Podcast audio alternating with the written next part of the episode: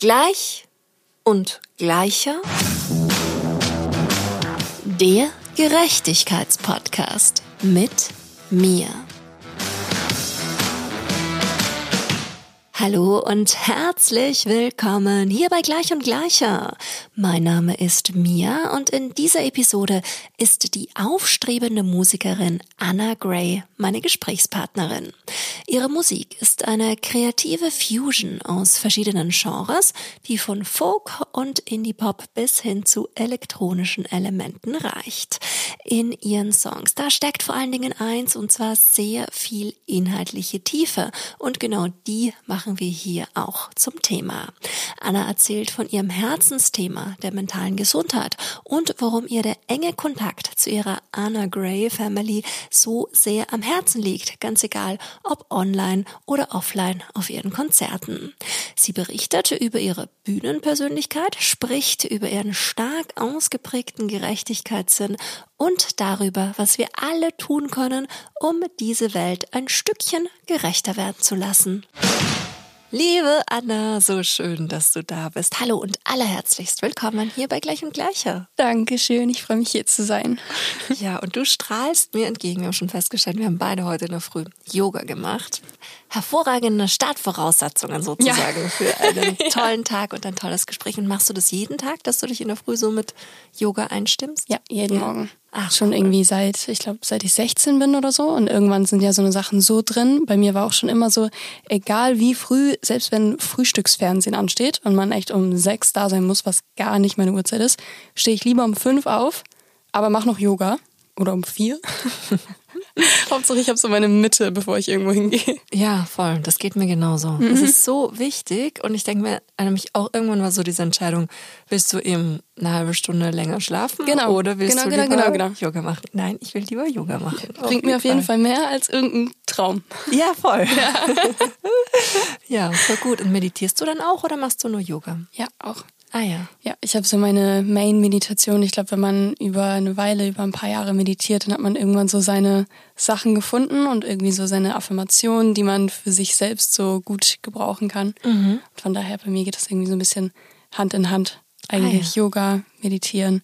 Habe ich immer mein Palo Santo morgens und dann danach bin ich ready für Kaffee und dann kann die Welt kommen. Ah ja, cool. Ja, und das gibt dir, finde ich, auch so viel, wenn du irgendwie so deine mhm. Morgenroutine hast und dann so gestärkt in den Tag gehst und weißt so, egal was passiert. Oder eben, bei mir sind es ganz oft dann so positive Affirmationen. Ja.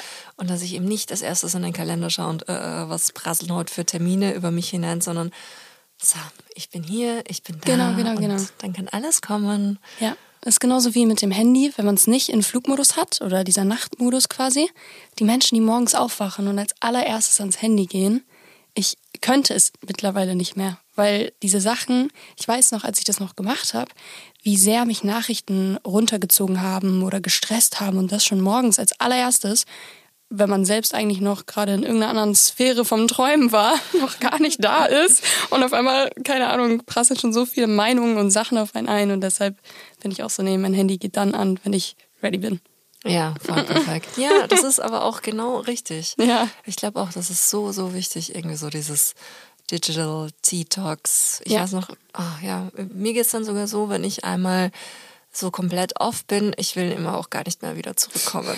Ja. Ich weiß immer die Balance zu finden, ist immer so das Ding, ja. Ja, genau. Ja, was sind so für dich ähm, Tricks oder die Wege, wie du dann in deine Balance wieder kommst, gerade auch so im Umgang mit den Medien. Du hast ja auch sehr, sehr viele Menschen, die dir folgen.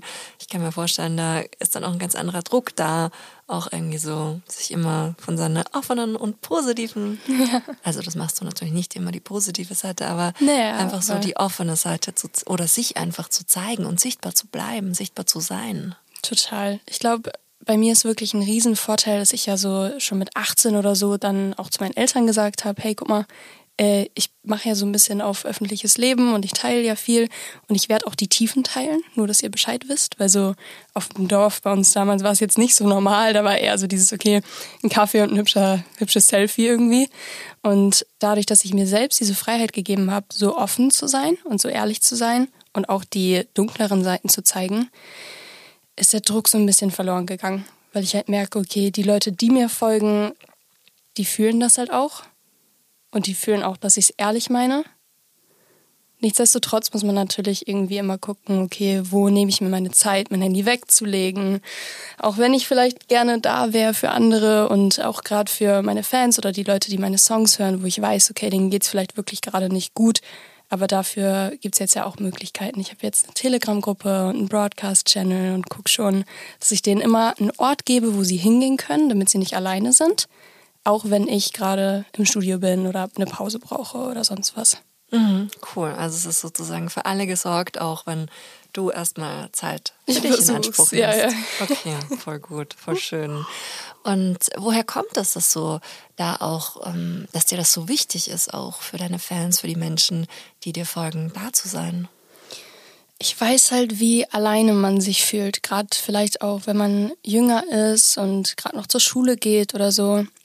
Wenn man vielleicht, bei mir war es ja so, ich kam vom Dorf. Ich war die Einzige da, die damals weggegangen ist, in die Klinik gegangen ist und solche Sachen hatte wie mentale Krankheiten. Keiner hat drüber gesprochen. Mittlerweile durchs Internet ist es ein bisschen besser geworden, obwohl das auch so seine negativen Seiten hat, weil ich glaube, dass sich mittlerweile viele Menschen sehr schnell selbst diagnostizieren, was es auch wieder schwer macht, weil Leute dann die richtigen Krankheiten nicht wirklich ernst nehmen, erneut. Aber auf jeden Fall ist es ein bisschen bekannter, sag ich mal. Und damals war, glaube ich, das größte Ding, man hat sich sehr alleine gefühlt. Man wurde sehr verurteilt, weil Leute halt dachten, okay, hä, wenn du depressiv bist, dann steh doch einfach auf und wenn du eine Essstörung hast, dann isst doch einfach. Was, wo ist das Problem? So. Und ähm, mir selbst haben am meisten neben den Therapien die Leute in der Klinik geholfen, also die anderen Patienten. Und da habe ich dann so gemerkt, ey, ich glaube mir, weil jeder von uns sozialen Lebewesen wünscht sich ja irgendwie dazu zu gehören und das Gefühl von Anerkennung oder Gleichgesinnten oder sich verstanden zu fühlen, sich gehört zu fühlen, gesehen zu fühlen. Und das fehlt einem, glaube ich, dann in der Zeit sehr. Und deshalb dachte ich, ja, was habe ich damals gebraucht? Das war Musik, sehr viel. Selbst schreiben, selbst Musik machen, aber auch Songs hören von Menschen, wo ich weiß, okay, die fühlen denselben Pain und andere Menschen, mit denen ich halt reden kann. Und deshalb war es mir halt extrem wichtig, erstens Musik darüber zu machen und zweitens irgendwie einen Space zu schaffen, wo Menschen sich wirklich wohlfühlen. Die jüngste ist, glaube ich, zwölf, die älteste 37 oder älter, ich weiß es nicht. Oder der, die älteste, ich weiß es nicht. Und es ist so gemischt und trotzdem funktioniert es so gut, weil wir uns alle ja weiterhin Tipps untereinander geben können. Mhm. Voll schön, oh, voll gut. Und würdest du sagen, dass sich, ähm, seit du selbst in Behandlung warst und so diese intensive Zeit auch ähm, hinter dich gebracht hast, dass sich da auch in der Gesellschaft was getan hat, gerade auch so im Umgang mit dem Thema mentale Gesundheit? Auf jeden Fall, ja. Ich glaube, bei mir war es damals so, ich war 13, als es angefangen hat. Und wir waren bei so vielen Ärzten. Kein Arzt kam auf die Idee, dass ich vielleicht psychisch krank bin. Also alle haben, ich hatte tausende OPs, Magenspiegelungen, keine Ahnung was für Tests und alle dachten, irgendwas stimmt mit mir halt nicht, weil sich es am Ende ja so physisch quasi auswirken kann. Aber dass allein die Ärzte nicht darauf gekommen sind, ist für mich so, okay, das fühlt sich zumindest für mich so an, als wäre es heute anders. Also als wären auch Ärzte sensibler, was das angeht und würden vielleicht erstmal auch in Erwägung ziehen, okay, könnte auch mental sein, der Ursprung. Ja, weil im Endeffekt ist es ja immer so eigentlich, dass der Körper dir gerade signalisiert, hier genau. läuft irgendwas nicht richtig und ja. egal was für eine Krankheit, ich war jetzt auch so gesundheitlich von mehreren Dingen in, in der mhm. Vergangenheit betroffen und es war immer das gleiche Stress, Mhm. Schlaf, so, mhm. bist du gerade super mhm. gestresst, mhm. schlafst du gerade genug? Okay, wenn du die zwei Sachen mit Ja und Nein beantworten kannst, dann ja, brauchst du dich auch nicht wundern, dass irgendwie dein Hormonhaushalt durcheinander ist oder irgendwie dein Zuckerspiegel nicht stimmt oder was auch genau. immer du dann haben kannst. Es gibt ja so das Phänomen Stress Tausend ist ja Sachen. so. Ja, ja voll. Ja. Und das genau dann dieses, okay, alles klar, ich gehe rechtzeitig schlafen, damit ich in der Früh noch mal eine Yoga-Routine machen kann. genau. Egal wie äh, ja. so abgebrüht es klingt. Und bei manchen äh, bewirkt es ja dann auch so irgendwie eine Abneigungshaltung. Sehr. Ja, ja, ja. Ja, und ich glaube aber, das liegt mhm. immer eher so dran, dass die Menschen eigentlich spüren, dass das der richtige Weg ist. Absolut. Aber ja. es halt irgendwie nicht schaffen und dann den Hate, den sie vielleicht sich selber gegenüber haben, dann irgendwie dann Genau, ins genau, Außen genau. auf die projizieren, die das machen. Ja. Mir geht es in ganz vielen Bereichen so, weil ich, auch wenn es um Ernährung geht oder Mhm. generell einfach so einen bewussten Lebenswandel, ähm, da ist es dann immer schon sch- interessant zu sehen, was so für Resonanzen dann auch auf einen kommen. zukommen. Ja, kenne ich 100 Prozent, wenn man auch so weiß, okay, gerade Menschen, die ich auch mal irgendwie in meinem Umfeld hatte oder habe, wo ich beobachten kann, okay, ich bin ein Mensch, ich arbeite dann halt auch bis nachts und gehe dann schlafen direkt so. Es gibt, ich weiß nicht, wie viele Menschen, die halt abends dann sehr, sehr lange Fernsehen gucken und das ist ja deren gewählte Art von, ich sag mal, Meditation oder Self-Care-Time, wie auch immer. Und wenn wir früher aufstehen und dann halt morgens unser Ding machen und dann erst arbeiten, wird es so ein bisschen verurteilt. Aber wenn so man normal gesehen nach Hause kommt und den Fernseher anmacht, ist es halt normaler in der Ja, Gesellschaft. total. Fernsehen, Alkohol konsumieren. Genau, so, genau. das Erstmal nach Hause ein Bier. So. ja, vor die Klotze. Eh, alles gut. Nee, also ja, die anderen sind nicht die Normalen, die dann in der Früh aufstehen und Yoga machen und lieber früher schlafen. Ja, nee. genau. da ist irgendwas falsch. Irgendwas ist da, ja, irgendwas ist da falsch, ja. Und ich glaube schon, ja, ja, total, auf jeden Fall. Und dann wirst du eben krank, dein Körper zeigt dir, dass du was hast, dann wirst du erstmal eben mit tausend medizinischen Treatments zugepumpt, Genau. bevor dich irgendjemand fragt, ey, wie geht's dir eigentlich? Richtig, wirklich. Bist du in der Natur, bewegst du dich. So, wir haben ja diese ganzen Basics, die wir als Mensch eigentlich brauchen. Sonnenlicht, frische Luft, sehr viel Bewegung, dafür sind wir ja eigentlich da. Die gehen so verloren in unserer technischen Social Media Generation und dann fragen wir uns alle, okay, komisch, dass wir alle irgendwie irgendeinen Schaden haben. Also, dass uns allen so viel fehlt, wenn wir den ganzen Tag gefühlt oder den halben Tag zu Hause sind, am Handy, uns in TikTok oder sonst was verlieren, statt irgendwie vielleicht mal auch eine Stunde rauszugehen. Ja, total, total, ja. Ja, ich habe es jetzt wirklich auch versucht, dass ich, ähm, weil ich hatte jahrelang einen Hund und da war es ja klar, du gehst jeden Genau, Tag dreimal täglich raus, das ist so wie, Normal. Mhm. ja genau, schlafen, essen und trinken. Aber ähm, seitdem der weg ist, habe ich auch echt so meine Probleme, regelmäßig rauszukommen und habe jetzt einfach begonnen, mir Termine so zu legen, dass es die Zeit zulässt, dann auch, weiß nicht, wenn es irgendwie nicht in einer Stunde zu schaffen ist, aber wenigstens einen Teil des Weges zu Fuß zu gehen, sodass ich ein Ziel Mhm. habe, weil ich kann jetzt nicht einfach in den Park gehen ohne Hund, das ist irgendwie so, das Versteh passt ich. für mich nicht. Nee, aber wenn ich ein Ziel habe und weiß, okay, so ich muss jetzt in Genau, einer Dreiviertelstunde dort sein, jetzt gehe ich auch mal schneller, weil Ja, genau. du kannst eigentlich immer doppelt so schnell sein wie das, was dir das Ja, Navi ja, ja. anzeigt. und habe gleichzeitig was getan, Ja. ähm, nicht nur für mich, es ist gut für die Umwelt. Ja, voll. Ja, voll. Ja.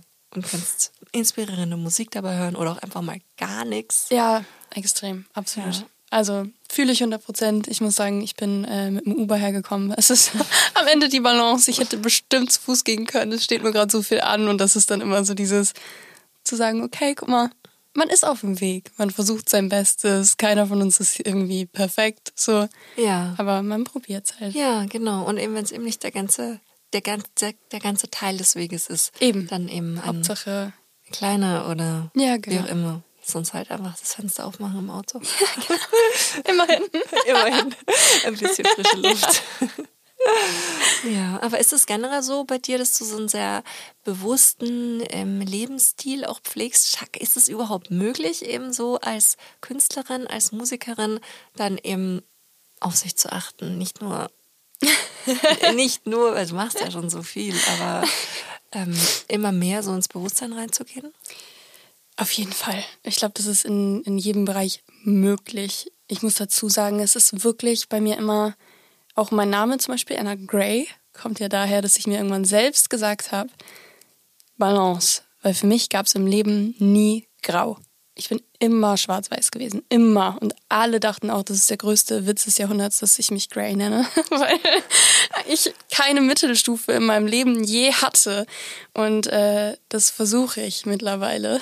Und es ist wie so ein Reminder, dass es diese Mitte gibt und dass sie auch gut sein kann. Weil es ist dann bei mir immer, entweder ich bin sehr bei mir und nehme mir die Zeit für alles. Also obwohl ich sagen muss, so manche Sachen sind für mich einfach da. Die merke ich gar nicht mehr, wie jeden Mo- Morgen aufstehen und Yoga machen oder gesunde Ernährung ist für mich sehr, sehr, sehr normal, schon seit sehr vielen Jahren. So solche Dinge sind halt einfach drin. Dann gibt's aber natürlich auch andere Sachen, wenn man dann viel zum Beispiel Auftritte hat, viel unterwegs ist. Beispielsweise auch jetzt, ich habe gerade eine ganze Studiowoche, also ich bin Montag bis Sonntag jeden Tag im Studio, bis auf halt jetzt gerade, aber jeden Tag komplett. Und da dann auch irgendwann zu lernen, okay, vielleicht sollten wir alle einmal kurz eine Pause machen und rausgehen, weil man neigt dann auch dazu, okay, irgendwie ab 11 Uhr morgens bis 4 Uhr nachts in einem dunklen Raum zu sein, der schalldicht ist, so, und äh, die ganze Zeit nur Musik zu machen, was auch cool ist, aber dann sich dran zu erinnern, okay, vielleicht sollte man mal was anderes essen und nicht nur Kaffee trinken und hier die meisten rauchen und sonst was, sondern auch zu gucken, okay, auch da irgendwie bewusst zu sein. So, das meine ich bei mir ist immer entweder dann, wenn ich zu Hause bin, meine Sachen mache, bin ich so sehr bewusst, mache viel Sport, keine Ahnung. Oder bin halt im Studio und habe alles vergessen. und äh, das ist so ein bisschen so die Journey, also zu gucken, dass in jeder Phase, egal ob jetzt live, zu Hause, ich sag mal, Videodrehs und so weiter, wenn man viel unterwegs ist oder im Studio, mhm. da überall so eine Mitte zu finden. Mhm. Ja, total. Das versucht man so. ja, ja, ich finde, da bist du ja dann auch wirklich ein sehr, sehr gutes Beispiel dafür und bestimmt auch eine große Inspirationsquelle für andere Menschen, die entweder ein entspannteres, unter Anführungszeichen, jetzt nicht so stark abwechslungsreiches mhm. Leben und einen Alltag haben, aber auch für andere, bei denen es vielleicht ähnlich turbulent zugeht und dann Total. zu sehen, okay, cool, das ist möglich. Vor allem glaube ich auch, ähm, ich bin wahrscheinlich auch so der Typ Mensch, äh, weil ich sehr suchtanfällig bin und sowas, also halt durch diese Extreme in mir. Ich glaube, hätte ich das nicht, also hätte ich diese ganzen Routinen nicht, das ist ja auch ein Riesenhalt. Also diese, ich sag mal, spirituellen Routinen, die ich halt einfach für mich entwickelt habe. Weil ansonsten habe ich ja keine Routine. Also im Gegensatz zu, wenn ich jetzt einen Job gewählt hätte, wo ich morgens hingehe und nachmittags nach Hause komme, dann ist es ja einfacher mhm. eine Routine zu haben. Mhm. Und diese Routine gibt es bei mir ja nicht, weil jeder Tag vom Ding her unterschiedlich ist. So, selbst wenn ich drei Tage im Studio bin, ist es trotzdem sehr, sehr anders so.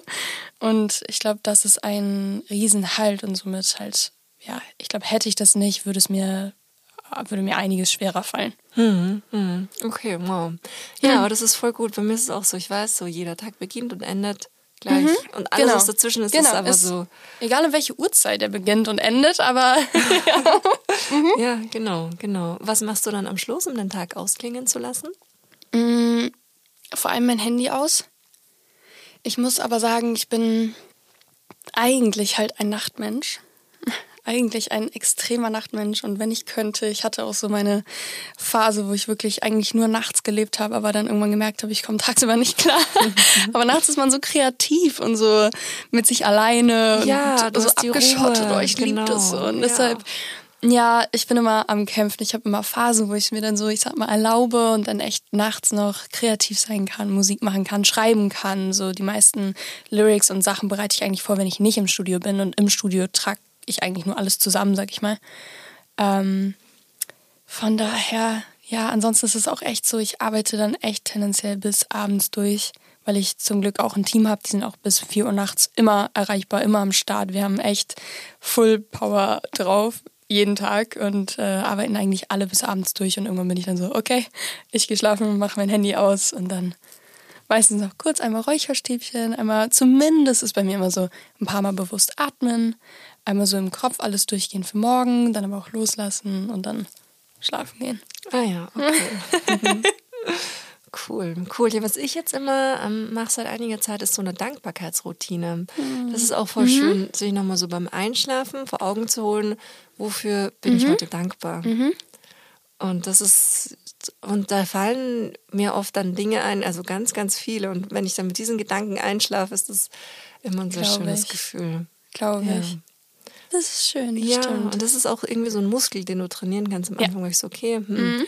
fällt mir heute irgendwas ein, so besonders war der Tag ja gar nicht. Aber dann auf einmal so die halt Kleinigkeiten. Halt, ja, genau. Ja, ja. Mhm. Diese Kleinigkeiten und dann wird es halt immer mehr. Und im Endeffekt, klar, an der Situation am Tag an sich mag sich vielleicht nichts ändern, aber meine Wahrnehmung darauf, genau, meine Perspektive, richtig. die richtig. ändert sich. Und das ist ja im Endeffekt dann auch das, was man. Alles, also. Ja. Mehr hast du ja eigentlich nicht. Genau. Ja. Mehr oder weniger. Ja, ja voll. Auch schön, ja. ja. Und was ich bei dir auch so toll finde, ist, dass ja dieses Bewusstsein und auch dieses, ähm, ja, ist immer so schwierig, das in Worte zu fassen, ohne dass man dabei ähm, irgendwelche Vorurteile hervorruft, Spiritual Awakening, Ja, ja, ja. wie auch immer, dass du das ja auch in deine Musik mit einfließen lässt. Ja. Und erzähl mir ein bisschen was von den Frequenzen, die da so mitschwingen bei dir. Ja, ich achte schon immer sehr darauf, weil ich sag mal, oft ist es ja auch so, dass mh, bei einigen Songs der Text sehr, sehr ehrlich und ich würde mal sagen, jetzt abgestempelt als negativ. Es ist nie negativ, ich schreibe nie negative Songs, sondern meine Songs sind immer so, selbst wenn ich sage, zum Beispiel nächste Woche kommt äh, Liability raus, selbst wenn ich sage, I feel like a liability, ist es immer mit einem Twist. Also wenn du es dir genau anhörst, ist eigentlich die Message an meinen Listener, okay, du bist keine Belastung. So für niemanden, selbst wenn du dich so fühlst. Das ist immer der Punkt. Und um das auch in der Musik zu übertragen, bin ich immer so, okay, erstmal gucken wir natürlich, okay, geil, welche Akkorde, welche Töne passen gerade schön, was ist die Atmosphäre. Und am Ende kannst du ja immer an den Frequenzen quasi bestimmen, wie die Musik am Ende auf dich wirkt. Beispielsweise die meisten Songs im Radio haben sehr, sehr ähnliche Frequenzen. Jede Stimme, jede Stimmfarbe hat eine andere Frequenz. Deshalb magst du vielleicht den Sänger lieber und ich mag die Sängerin lieber oder sonstiges, weil es mehr mit uns und unserem Inneren so resoniert. Und wenn man sich ein bisschen damit auskennt, hat ja jedes Chakra von uns, also quasi jedes Energiezentrum, seine Frequenz. Und es gibt ja auch Frequenzen beispielsweise, die man sich anhören kann, wenn man Liebeskummer hat, wenn man gestresst ist, sonstiges, was einfach unserem Gehirn hilft, quasi in so eine Zone zu kommen, wo man sich darauf einlassen kann und wo irgendwas in einem hervorgerufen wird. Und ich gucke halt immer, dass die Zahlen, die ich wähle für die Frequenzen, bei den Sachen, wo man es in der Produktion beeinflussen kann quasi, die Emotionen vom Song übermitteln, wo ich möchte, okay, der Listener soll das und das gerade fühlen. Also sich weniger alleine fühlen zum Beispiel. Oder es gibt ja auch diese Miracle-Meditationen, die dich einfach schon dankbar stimmen, weil du dann auch Besseres anziehst. So. Und ja, dass solche Frequenzen in der Musik sind, ist mir halt sehr, sehr wichtig. Denn es gibt auch sehr, sehr viel Musik, vor allem in Hip-Hop und Rap, was nicht heißt, dass ich es nicht mag, weil ich höre es auch sehr gerne. Ich bin nur auch immer dann beim Konsum so, genau wie wenn man zu viele Horrorfilme guckt. Kennt man selber. So irgendwann ist man einfach eher schlechter gelaunt, als wenn man jetzt eine Tier-Doku gesehen hat oder eine Weltum, eine Universum-Doku oder so. Dass man irgendwann sagt, okay, ich ahne, es sind sehr viele Frequenzen und auch die Wörter, die benutzt werden in Hip-Hop und Rap, können theoretisch sehr runterziehend sein. Und da dann auch wieder darauf zu achten, okay, ich höre auch wieder Musik, die mich eher positiv oder sanft stimmt oder zu mir bringt. Und das ist so ein bisschen das, was ich versuche in meinen Songs. Hm, wow, ja, ich finde, das gelingt dir wirklich ganz, ganz hervorragend. Danke, freut und, mich. Ja, und es ist auch einfach so wohltuend, einen Ja. Menschen vor sich zu haben, der sich darüber bewusst ist, Mhm. weil du natürlich auf der einen Seite als Konsumentin Verantwortung über Mhm. dich selbst übernehmen darfst, aber wenn du das vielleicht noch nicht so ähm, in deinem Bewusstsein hast, dann ist es Total. halt umso wichtiger, dass dann die KünstlerInnen Darauf achten. ja, genau, Genau. genau, Mhm. weil eben im Positiven wie im Negativen. Also ich zum Beispiel, ich muss mich total schützen und darf gar keine Horrorfilme schauen, weil im Mhm. ersten Moment, wenn ich irgendwo alleine auf der Straße bin, kommen dann die Monster auf mich zu. So, ich Ja, normal, dann ja, gleich ja, da ja, und deswegen weiß ich so, mach das nicht, weil du wirst dann wieder so Angst haben. Deswegen no way. Ja. Aber ähm, genau, bei der Musik ist es bei mir auch total ähnlich. Also Mhm. ich kann mittlerweile auch, klar, manchmal ist es schön, auch mal einen anderen Song zu hören, aber eigentlich brauche ich das immer so, dieses Ja, verstehe ich. Ja. abgeholt, verstanden, Mhm. empowered ähm, werden. Und ja, das habe ich bei dem ganz Voll. stark, dieses Gefühl. Freut mich, freut Ja. mich sehr. Weil darum geht's am Ende, finde ich auch. Also, so, ich liebe halt traurige Musik, das ist so das Ding. Also, ich sage mal in Anführungsstrichen traurige, also quasi langsamere, minimalistischere. Ist auch das, was ich auch damals mal gehört habe, jetzt auch viel höre. Deshalb gucke ich aber darauf, dass es dann trotzdem nicht irgendwie jetzt so Sia Breathe mäßig ist und äh, ne, man am liebsten danach aus dem Fenster springen will, sondern dass es halt vielleicht der Vibe ist, aber eigentlich auch was Positives mit sich bringt für den Listener. Ja, genau, genau. Und im Endeffekt, was du ja dann brauchst, wenn du dich alleine fühlst, ist ja dieses nicht alleine Genau, sein. genau, so, was genau, du ja dann ja, in ja. dem Moment bist, wenn du Richtig, ja. Platte anmachst. Ja. Ja, voll. Was sind so KünstlerInnen, ähm, bei denen dir das so geht, die dich abholen in Momenten, wo du dich nicht alleine fühlen möchtest? Mm, Noah Cyrus, Lennon Stella, die liebe ich sehr. Die habe ich auch einmal live gesehen. Sie war auch damals so ein Teil davon, warum ich, ich bin mit 18 Jahren nach Nashville gegangen das erste Mal, weil ich sie damals so gefeiert habe. Und dann habe ich mit ihren Produzenten da gearbeitet. Das war für mich so ein Riesending damals. ähm, dann ansonsten, es ändert sich schnell bei mir, muss ich sagen. Jessie Murph beispielsweise gerade sehr. So finde ich unfassbar tolle Künstlerin. Ähm, Bon Iver sehr, dadurch, dass er auch so ein bisschen experimenteller ist. Die Musik wird auch nicht langweilig. Und ja, ich glaube, das sind so die Main-Leute. Ich muss gestehen, ich höre auch einfach sehr viel Linkin Park. Mhm. das ist dann so immer, ja, phasenweise. Aber ja. Ja, phasenweise ist es auch einfach genau das, was man braucht. So. Absolut. Absolut. Ich bin auch dann wieder voll. Also Deutsch war jetzt nie großartig mein Ding, auch zu hören, aber mittlerweile, ich weiß nicht, ob du Yakari kennst. Ja. So, es gibt, ähm, ist auch ein super netter Mensch, also wirklich super korrekter Typ. Es gibt dann doch wieder Sachen, wo ich dann auch so bin, okay, ich feiere Deutschrap doch auch. also, cool, ach schön. Also alles schön. durchweg eigentlich. Ja. Du, und weil du es gerade erwähnt hast, die Zeit in Nashville. Also das finde ich ja total beeindruckend, einfach mit 18 zu sagen, so, hey, hier, was ist so die kreativste, die wichtigste Stadt in Amerika, wo Musik produziert wird? Ich gehe nach Nashville. Ähm, wie war das? Andere würden sagen, es ist ein bisschen dumm und naiv. nee, aber es lief zum Glück alles gut. Also ich bin äh, damals einfach hin. Ich hatte wirklich original eine Session geplant. So, das würdest du, also einmal zur Erklärung, das würde man nie machen. So, jetzt, wenn ich einen Writing-Trip habe und so lange fliege, dann habe ich eigentlich jeden Tag durchgeplant. ähm, ich habe direkt gesagt, okay, egal, ich fliege für drei Wochen. Ich hatte eine Session direkt am ersten Tag mit äh, der Produzentin von Lennon Stella unter anderem. Sie war super, super nett. Ich kam in die Stadt, ich war so verliebt. Ich dachte wirklich, okay, das ist jetzt mein Lebenstraum, hier ein Haus zu haben. und es ist halt wirklich, man kann es sich nicht vorstellen. Es sieht alles aus wie aus irgendeinem Film. Es kommt aus jedem Gully, also wortwörtlich, und aus jedem Stromkasten Musik. Jeder dort macht Musik. Und es ist einfach wunderschön. Auf jeden Fall war ich im Studio das erste Mal und hatte eine Session. Und die Produzentin war super nett.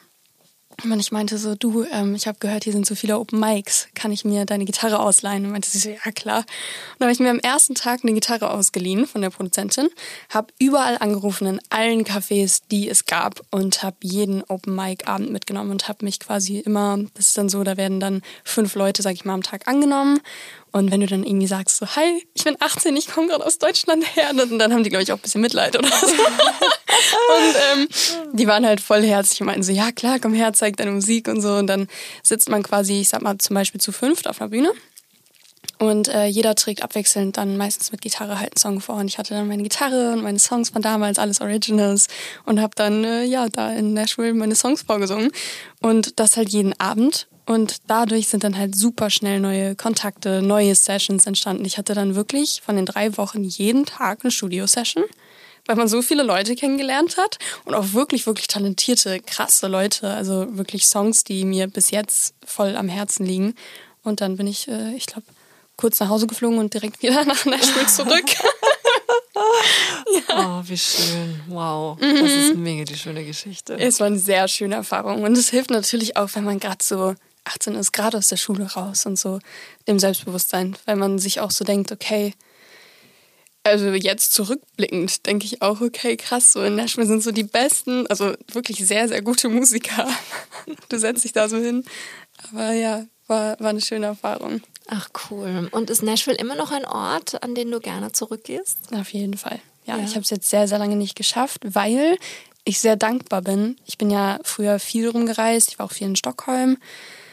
Ich habe aber jetzt mittlerweile so mein Team gefunden. Also ich habe so meine Produzenten, mit denen ich am liebsten arbeite, die wissen, wie ich klinge, wie mein Sound ist, was ich brauche. Und ich habe so, so ein Team gefunden oder kreiert irgendwie mit Leuten, die mich wirklich verstehen und meine Musik verstehen.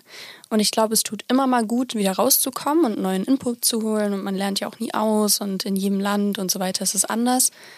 Aber ich bin jetzt keine Person, die irgendwie so Fernweh hat im Sinne von, oh, ich muss jetzt unbedingt nach LA oder nach Nashville zurück, sondern ich nehme es, wie es kommt. Ich fühle mich dann auch schnell überall zu Hause, aber jetzt ist gerade alles super hier. Ich freue mich irgendwann zurückzugehen, aber jetzt erstmal ist schon schönes Hier entstanden und entsteht gerade schönes Hier. Ach cool, ja, weil so lange bist du ja noch gar nicht in Berlin, gell?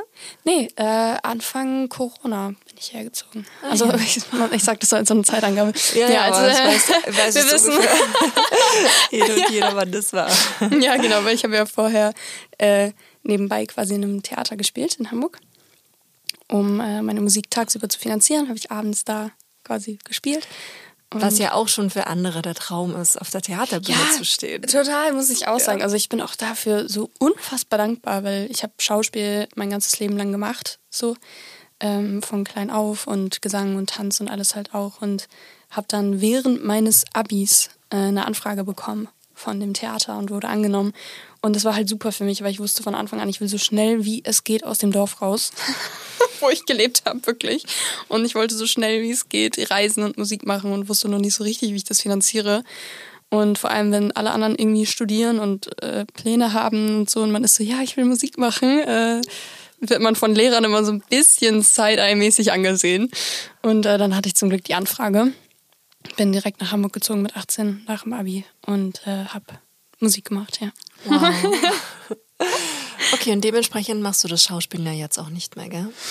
Genau, also ich sag mal, ich würde es jederzeit wieder machen. Ich mag das schon gerne, aber Musik ist eher meins. Es ist schon ein Riesenunterschied, wenn man sich überlegt, okay, im Theater habe ich halt auch Songs gesungen, die ich geliebt habe, wirklich. Ich habe Titanium gesungen, ja, beispielsweise, so wunderschöner Song. Es ist aber was anderes, ob ich da jetzt die kleine Angie spiele und eine Studentin bin und nicht ich selbst oder ob ich auf die Bühne gehe und halt den Leuten ehrlich was mitgeben darf und ehrliche Songs von mir zeigen darf. Das ist natürlich so der Traum. Also mhm. das Beste. Und wie ist es bei dir, wenn du live auf der Bühne bist? Hast du denn so eine Bühnenpersona geschaffen oder ist das wirklich so 100 Prozent die Anna, die in der Früh auch aufsteht und meditiert und egal was für eine Situation im Alltag ausgeglichen meistert? Ja, ich muss schon sagen, ich glaube nicht, dass bei mir so ein großer Unterschied ist zwischen wie ich bin und wie ich auf der Bühne bin. Ich bin auf der Bühne, ich glaube, meine Mama würde sagen, du bist auf der Bühne noch mehr du selbst, weil im Leben bin ich doch dann eher mal introvertierter oder mehr in meinem Kopf, so ein bisschen mehr abwesend und auf der Bühne auf, also ab der ersten Sekunde bin ich zu 100 Prozent da bis zum Ende. Und ähm, ich bin halt gar nicht so was so übertriebene Perfektion oder so angeht. Auch im letzten Jahr war ich auch bei irgendeinem, ah nee, in diesem Jahr im Sommer hat es irgendwo geregnet und ich war auch barfuß auf der Bühne. Also darum geht es mir gar nicht so, dass irgendwas jetzt perfekt sein muss.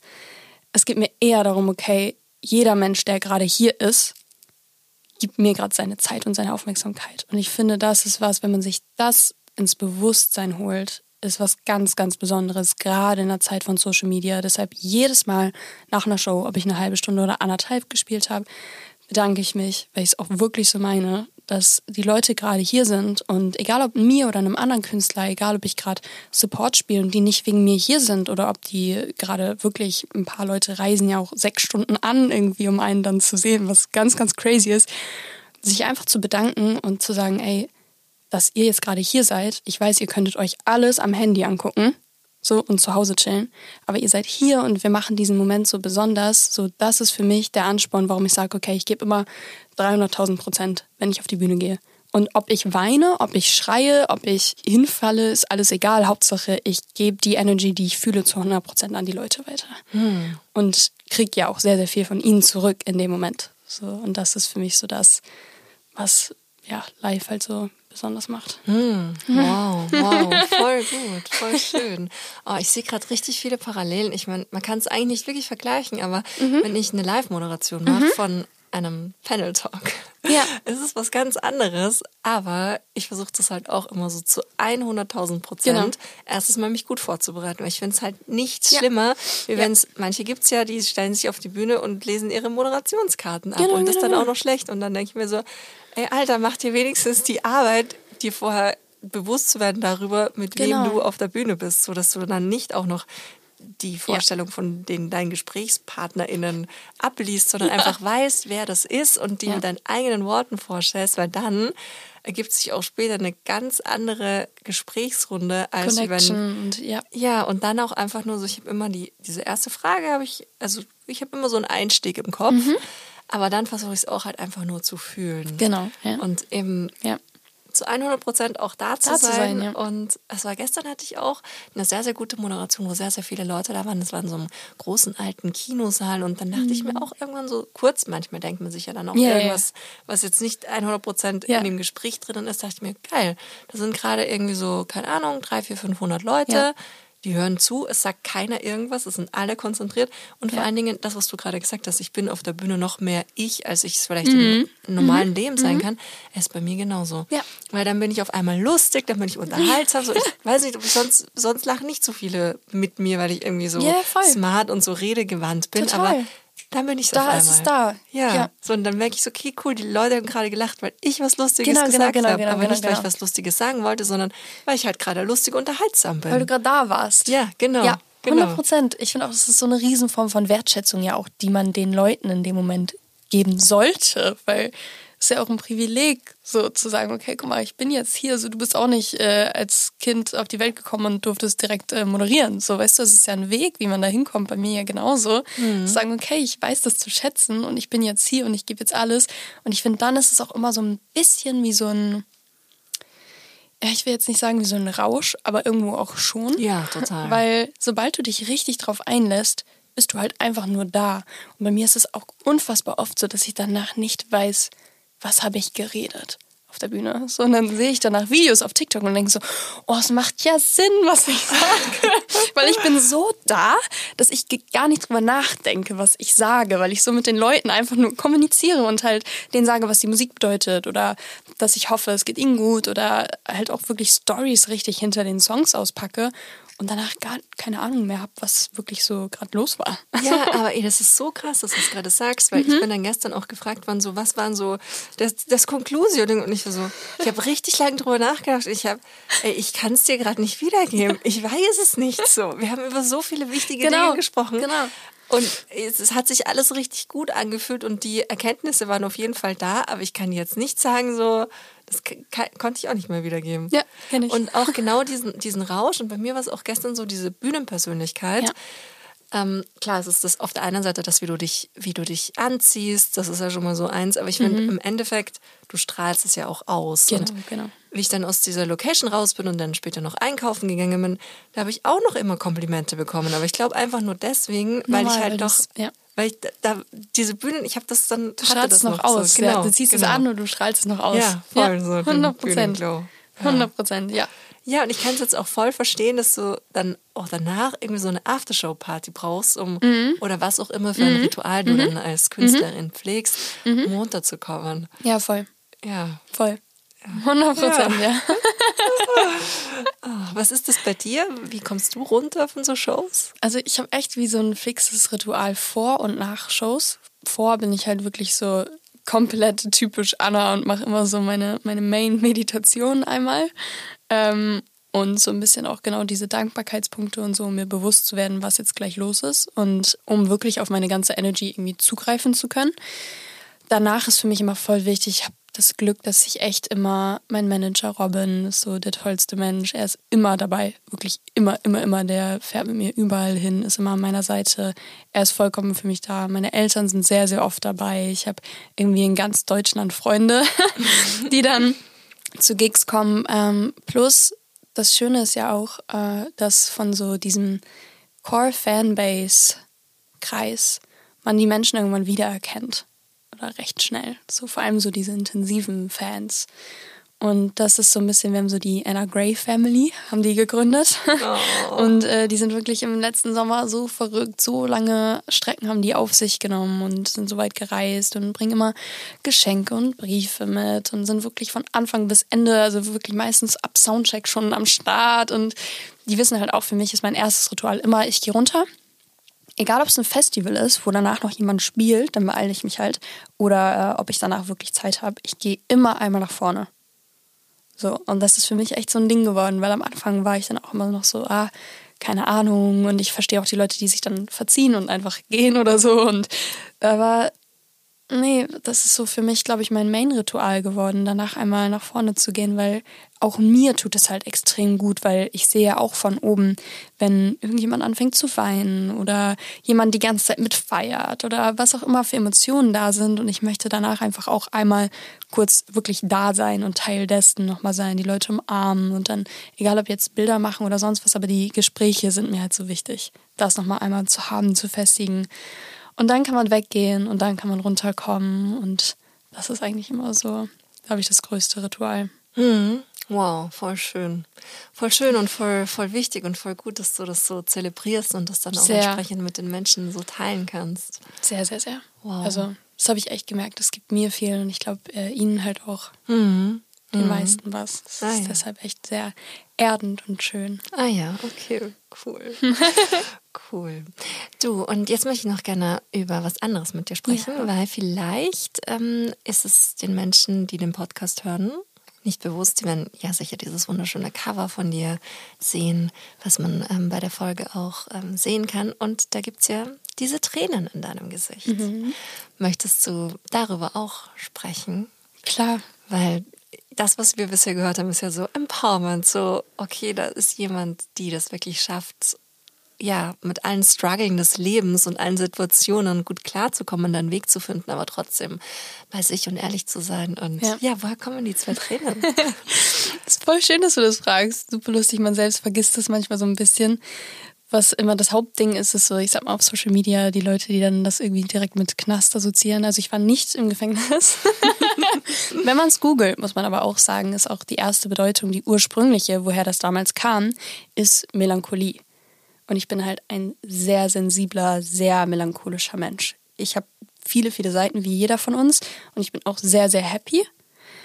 Aber ich weiß, dass man mir das oft auf den ersten Blick, gerade wenn man vielleicht meine Musik noch nicht kennt oder sonst was, so nicht ansieht. Ich kam ins Musikbusiness und das ist jetzt nicht der Grund, warum ich es gemacht habe. Das hat sich irgendwann so entwickelt. Aber ich weiß, am Anfang war es so, mh, mm, egal mit welchem großen Labelchef oder Booking Agency, egal mit wem ich im Gespräch war. Ich war gerade 18 und ähm, kam dann halt immer an, so normal, wie ich halt bin. Und dann meistens mit meinem Zopf und keine Ahnung, so auf wahrscheinlich süßes kleines Mädchen, sag ich mal eher. Ähm, waren die Leute dann immer so, okay, aber du willst über so eine Themen reden und siehst aus, wie du aussiehst. Und das war für mich ein Riesenpunkt. Das hat mich so aggressiv gemacht, weil ich immer dachte, okay, wie muss ich denn, also wie sieht denn für euch ein typisch mental instabiler oder kranker Mensch aus? Was ist denn euer Problem? Auf jeden Fall, das war ein Riesenthema, was mich sehr lange beschäftigt hat, wo ich irgendwann gemerkt habe, weil ich habe dann auch in Zeiten natürlich, du bist gerade, ich war gerade 18, 19, alle um mich herum haben auf mich eingeredet. Ich habe äh, mich anders angezogen, ich habe meine Haarfarbe verändert, ich habe so viele Dinge gemacht und am Ende gemerkt, so ey, das macht alles gar keinen Sinn, weil ich darf reden, über was ich reden will und ich bin der Mensch, der ich bin und ich sehe so aus, wie ich aussehe.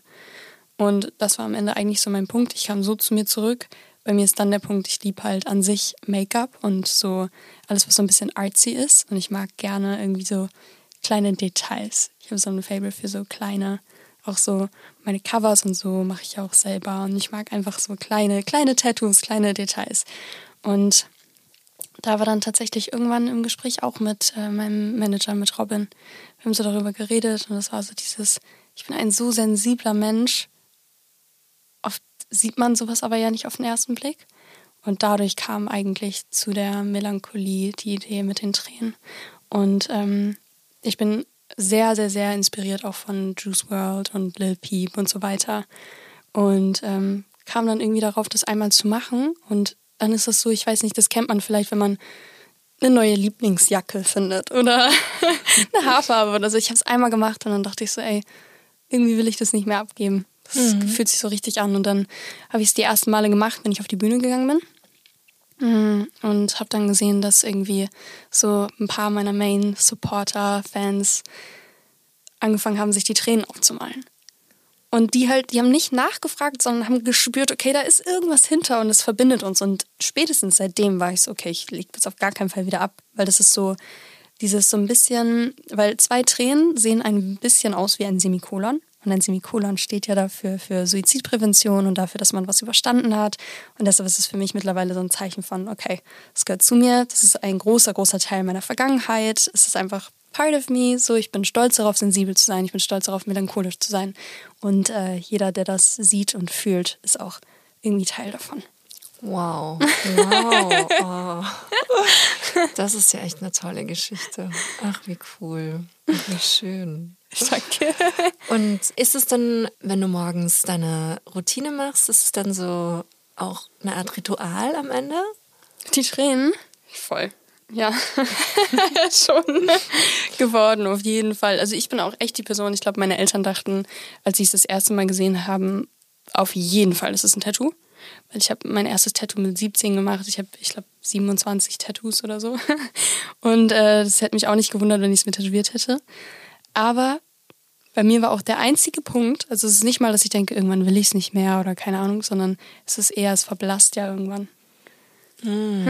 ah, okay. Und, ähm, und ich mag es auch einfach, das aufzumalen. Deshalb mm. war ich so, okay, nein, ich mache das jetzt. voll cool, voll schön. Ja, steht dir auf jeden Fall. Dankeschön. Wow. Danke. Das ist halt auch lustig, egal wohin man geht, ist immer so, ist das ein Tattoo? Ist das aufgemalt? Ist das ein Tattoo? ja, ja, okay. Ja, aber mittlerweile, gut, es gibt ja auch schon wirklich viele ähm, Gesichtstattoos, aber eher mehr bei Männern, gell? Mhm, meistens ja. ja. Ja. Meistens ja. Ja. Spannend.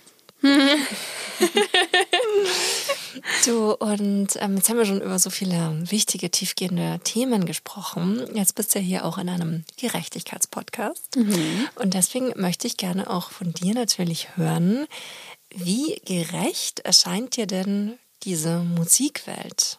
Gerade auch so als junge 18-Jährige. Du hast ja schon ein paar Situationen beschrieben, ja. ähm, die schon gut in unser Themenspektrum reinpassen oder in mein Themenspektrum. Mhm. Was würdest du sagen? Ich muss sagen, dass sich, glaube ich, vieles Stück für Stück verändert oder einiges. Auch wenn man beispielsweise die Charts anguckt oder Songs, die gut funktionieren, sind ja Gott sei Dank unfassbar viele starke Künstlerinnen am Start. Also momentan, ich weiß jetzt nicht, wer an Männern viel größer ist als äh, eine Shirin David, Katja. Also wir haben so viele starke Frauen, dann Leonie, auch eine Freundin von mir. Also wir haben so viele Frauen, die so krass am Start sind und ähm, wo ich glaube, dass beispielsweise eine Sarah Connor, Sarah, auch unfassbar stabile, tolle Frau, es vielleicht an der einen oder anderen Ecke damals noch ein bisschen schwerer hatte. So, um das so auszudrücken. Also ich glaube, dass es in Thailand besser wird. Ich glaube aber auch, dass, ähm, ja, so wie ich es ja auch sehr oft erfahren habe, halt so dieses typische, irgendwie nicht böse gemeint, aber alter weißer Mann sitzt irgendwo und den juckt es eigentlich gar nicht und den juckt eigentlich nur äh, der Kontostand und ist ja auch alles in Thailand verständlich, aber immer so ein bisschen noch dieses downgegradet werden, weil du einfach eine junge Frau bist und du darfst nicht aussehen, wie du aussiehst. Oder das ist halt immer so ein Riesenthema noch in der Musikbranche, dass bei Männern ist so ein bisschen, die Musik ist gut oder die Musik ist nicht gut. Und bei Frauen kommt aber noch dazu, oh, hat sie zugenommen, hat sie abgenommen, was hat sie heute an? Das Outfit ist ja gar nicht geil, wie ist ihr Make-up? Das sind so acht Millionen Punkte mehr, wo man denkt, okay, sorry, ich habe heute vielleicht meinen Eyeliner absolut verkackt, aber kannst du auf meine Musik hören? So. Das sind halt so schon große Punkte, die, glaube ich, auch einfach nicht weggehen werden. Also ich hoffe schon, aber die halt so tief drin sind, weil Leute halt irgendwie automatisch denken, egal ob Frauen oder Männer, ähm, sich so fühlen, als hätten sie das Recht, über jede Frau zu urteilen. So. Hm. Ich muss sagen, so, ich habe natürlich auch mit der Zeit selbst mein Team um mich herum aufgebaut. Ähm, was ich zum Beispiel mit 18, da hatte ich jetzt noch nicht die Chance. Also ich war neu im Musikbusiness. Ich habe so die ersten Leute an meiner Seite angenommen, eigentlich die, die ankamen, sag ich mal. Und ähm, ich kam da auch schon immer besser mit den Frauen zurecht. Sobald die Frauen irgendwie gegangen sind oder gekündigt haben oder sonst was, war ich immer ein bisschen verloren. Ähm, und mittlerweile bin ich einfach sehr dankbar, weil ich mir viele Leute aussuchen konnte in meinem Team. Und auch beispielsweise, ich arbeite mit Belief zusammen. Und Belief hat auch, ähm, Eva heißt sie, einen ganz tollen A&A, meine Radiopromoterin, Chantal ist eine Frau. Also ich habe schon sehr viel Female Power um mich herum. Mein Manager hat äh, fünf Schwestern, sechs Schwestern. Also ich habe mir schon mittlerweile ein Team aufgebaut, was sehr, ja, dem entspricht, wie ich die Welt auch sehe. Aber generell, ja, würde ich sagen, es wird besser, aber es ist natürlich noch lange nicht da angekommen, wo wir irgendwie mal hinkommen sollten. Mhm. Gerade was die Spitzenpositionen angeht bei mhm. ähm, Labels oder Booking Agencies oder sonstigen. Mhm, mh.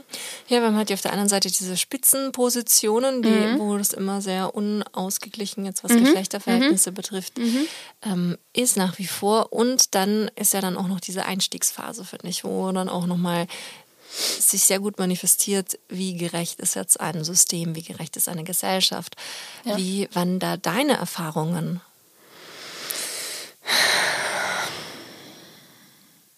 Ja. Also ich glaube, mm, ich finde, es ist ein Unterschied gekommen durch Social Media.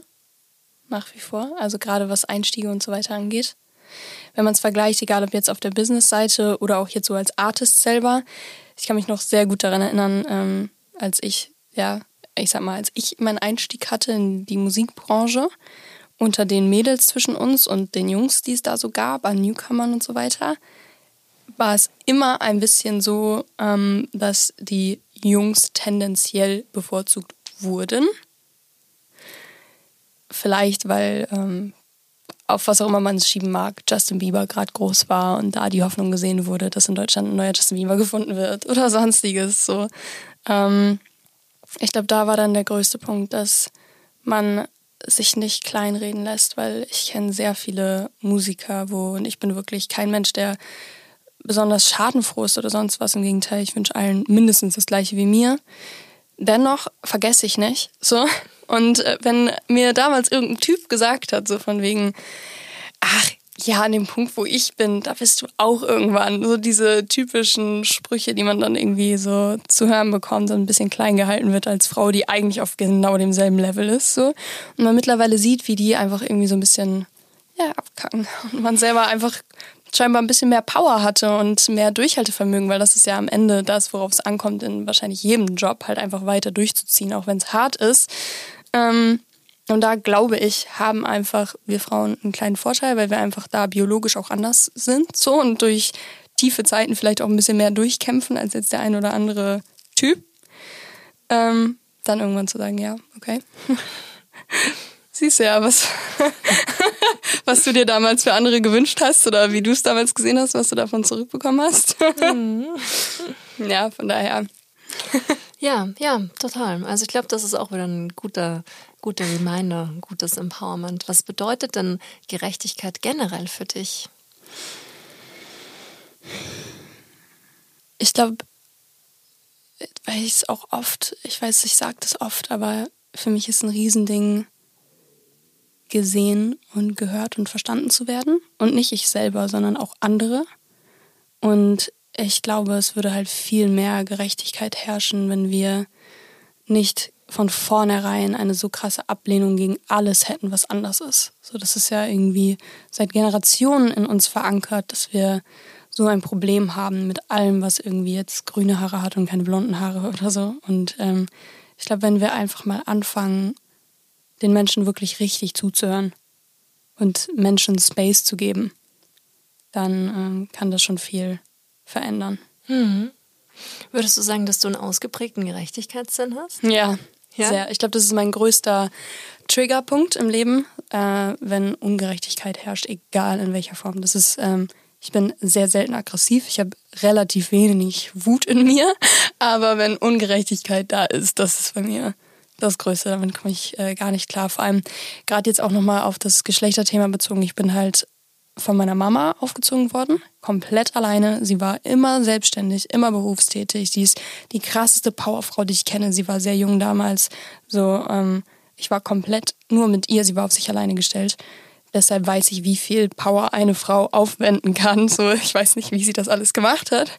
Aber ähm, ja, allein daher habe ich schon so diesen, diesen Ursprung von Gerechtigkeit, weil sobald irgendwer, also ich hatte damals auch so ein paar Situationen, wo dann irgendwie mein allererster, ach so schlauer Manager irgendwas, äh, irgendwie, ich glaube sogar ihr nur ins Wort gefallen ist. Aber ich habe so ein Problem damit, wenn jemand jemand anderem ins Wort fällt. Ich bin komplett ausgerastet, dann auch gerade natürlich bei meiner Mutter so. Aber nee, Ungerechtigkeit in jeder Form, da bin ich äh, sofort die Erste, die dann doch aggressiv wird und, ah ja. und laut wird. ja. Okay, dann gibt es dann noch die andere Seite. Auf jeden Fall, ja. Ja, ja, ja. Stairway to Equality. Deine Steps zu mehr Gleichberechtigung.